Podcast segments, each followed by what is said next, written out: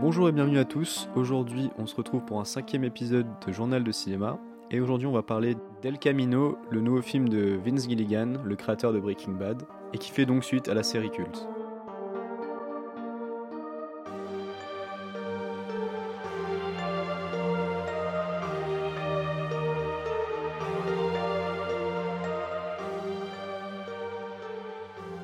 Et en préambule, je vais devoir préciser qu'évidemment, je vais spoiler la série Breaking Bad ainsi que le film, et ça va être très difficile de faire autrement pour parler de ce El Camino. Alors, en tant que grand fan de la série Breaking Bad, j'attendais euh, El Camino avec impatience. J'avais donc bien fait attention à pas regarder les bandes annonces, etc., pour garder le maximum de surprises. Mais je savais donc de quoi ça parlait, et je vais vous faire un court résumé. C'est vraiment la suite directe de Breaking Bad. On suit Jesse euh, dans les moments qui suivent sa fuite euh, à la fin de la série.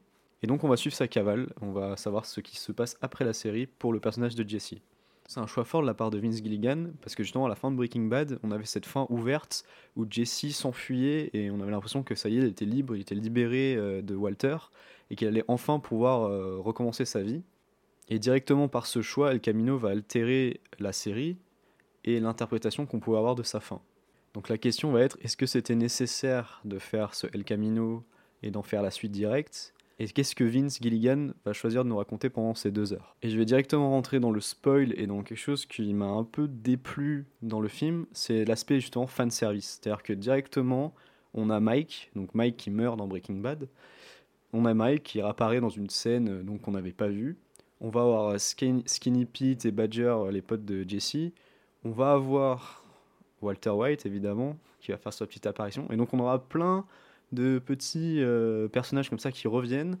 Et on a vraiment l'impression que c'est Vince Gilligan qui nous met ces personnages juste histoire de, combler le spectateur, de lui dire ah voilà, on vous a remis Walter, on vous a remis, etc. Vous avez retrouvé les personnages que vous aimez bien. Mais pour moi, c'est pas un ajout vraiment nécessaire et utile au, récit. Et je pense notamment à la scène avec Walter White qui est vraiment là, euh, juste histoire d'avoir une scène avec Walter White. Pour moi, elle ajoute rien à ce qu'on savait déjà c'est juste une apparition comme ça. Euh, voilà, regardez, Walter il est là. Euh, notre ami Brian Cranston passe nous dire bonjour et puis c'est tout. Et c'est d'autant plus dommage qu'on aurait pu justement uniquement se focaliser sur Jesse, qui est un personnage qui est très intéressant.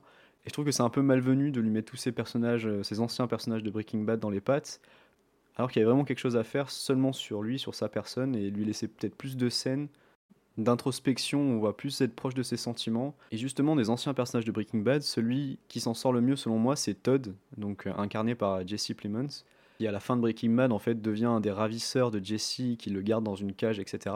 Et là, il réapparaît dans des scènes de flashback qui permettent d'en savoir plus en fait sur ce qui est arrivé à Jesse à cette période. Je le trouve très bon dans ce rôle de psychopathe un peu froid, euh, qui tue des gens comme ça au pif, euh, qui torture Jesse, qui fait comme si c'était son ami alors qu'il lui a fait vivre les pires choses. Et malgré tout, je trouve que c'est toutes ces scènes de flashback, etc., qui sont les moins bonnes peut-être.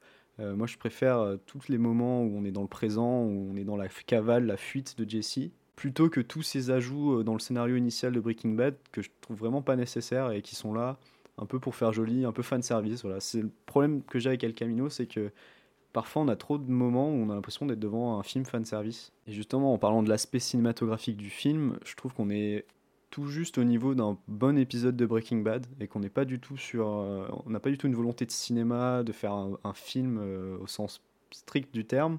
Alors que c'est dommage parce que Vince Gilligan, il a montré dans Breaking Bad qu'il savait faire euh, des, plans. Il y avait des superbes moments de, cinéma dans, dans, Breaking Bad, des plans magnifiques qu'on n'a pas forcément toujours l'habitude de voir dans des séries télé. Et là, El Camino qui nous est vendu comme un film, on a juste l'impression que c'est un épisode épilogue de la série.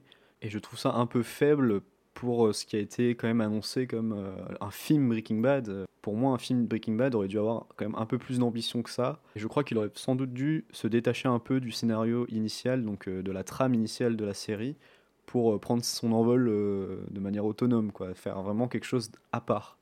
Et je trouve que tous ces rappels incessants à Breaking Bad plus plombé le scénario que l'enrichir vraiment. Et justement, pour moi, les trois grandes qualités de Breaking Bad, c'était le scénario, les acteurs et la mise en scène.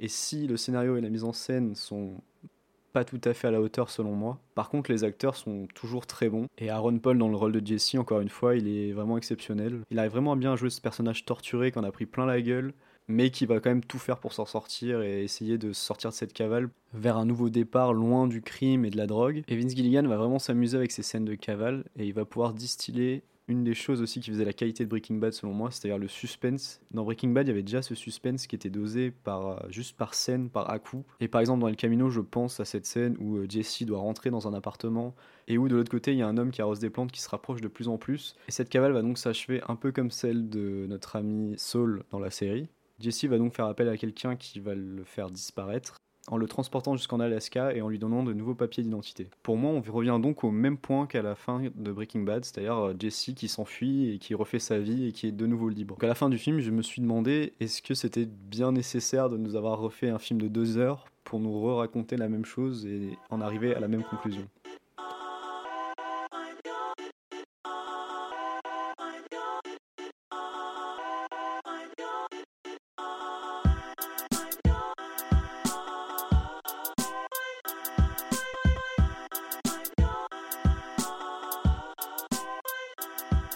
Alors, est-ce que je recommande El Camino? Alors, si j'étais un peu dur pendant tout le podcast, c'est parce que, comme je l'ai dit, je suis un grand fan de Breaking Bad. C'est une série que j'ai vue deux fois, que j'adore, que je place très très haut au panthéon des séries télé. Donc bien évidemment, j'en attendais beaucoup de ce film. Je voulais vraiment que Vince Gilligan nous propose quelque chose de nouveau, qu'il aille euh, encore plus loin qu'il a pu aller dans Breaking Bad, grâce à ce format film qui lui permet d'étaler une histoire sur deux heures. Et finalement, je me retrouve devant un bon épisode de Breaking Bad, mais sans plus. J'ai eu cette désagréable impression d'avoir un peu le bingo fan service où toutes les cases étaient cochées une par une, c'est-à-dire hop, apparition de Walter White, hop, apparition des amis de Jesse, apparition de Jane. Et tous ces éléments, pour moi, ils sont posés là un peu artificiellement et c'est dommage, j'avais vraiment mieux à faire. Et à la fin, on a plus l'impression d'avoir vu une commande de Netflix qu'un vrai projet qui tenait à cœur à Vince Gilligan, une vraie histoire qu'il avait envie de nous raconter. Surtout qu'on voit qu'il arrive toujours à le faire, raconter des histoires, etc. avec Better Call Saul, et que là, franchement, ça tombe un peu à plat. Donc pour finir, je pense que les fans sont quand même contents de retrouver les personnages qu'ils ont beaucoup aimés, etc. Les autres, je crois vraiment qu'ils ont peu d'intérêt à regarder ce film. Et malheureusement, ce film m'a un peu convaincu qu'après Better Call Saul, j'espère que Vince Gilligan mettra de côté Breaking Bad et s'attellera vraiment d'autres projets qui quittera cet univers pour ne pas en rajouter encore des couches et des couches et finalement euh, gâcher un peu le produit d'origine. On n'est pas loin des codes des derniers Star Wars pour moi, où on remet les personnages qu'on aimait bien, etc., pour plaire aux fans. Mais au final, est-ce qu'on a vraiment quelque chose d'intéressant à raconter? Pas vraiment. Et donc pour finir, je dirais qu'on passe pas un mauvais moment, mais que tout ça est un peu vain. Donc euh, pour la performance de Aaron Paul, c'est intéressant.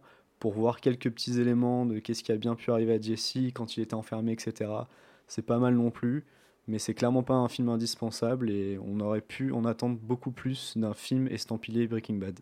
Merci à tous de m'avoir écouté, c'est fini pour ce journal de cinéma. Vous pouvez me retrouver sur Twitter à Journal de Cinéma et n'hésitez pas à vous abonner sur vos plateformes d'écoute favorites, Spotify, Deezer, Podcast Addict ou encore iTunes. À la prochaine, bye.